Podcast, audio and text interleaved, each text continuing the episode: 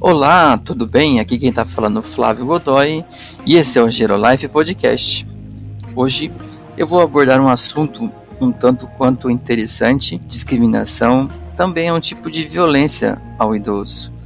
Esse tipo de violência, ela se refere a tipos de comportamentos discriminatórios, ofensivos, do tipo desrespeitoso em relação à condição física da pessoa idosa, você, por exemplo, quando vê pessoas desvalorizando aquele idoso, inferiorizando até a sua própria condição, isso é uma, é uma é violência. Isso é uma discriminação que essa pessoa tem pelo idoso.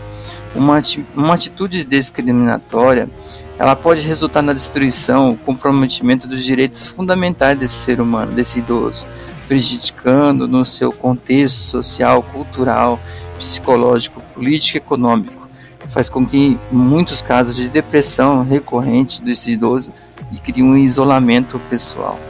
Em relação à pessoa idosa, é, o termo tanto em alta ao tal do ageísmo tem sido muito utilizado é, no combate de crimes que falam da, é, da discriminação, do preconceito relacionado às características da pessoa idosa.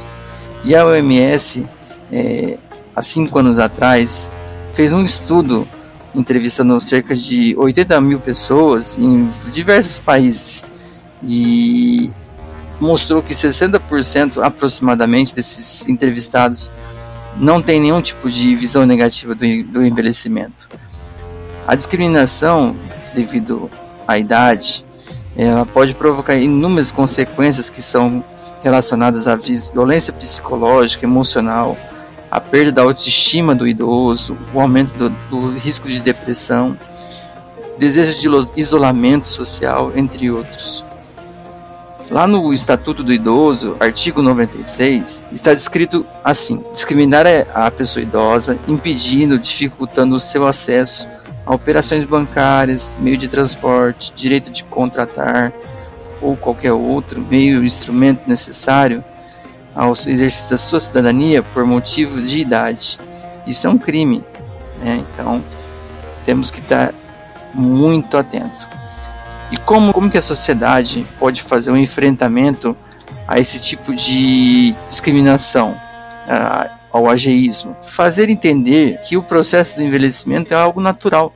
Todos passaremos por esse processo.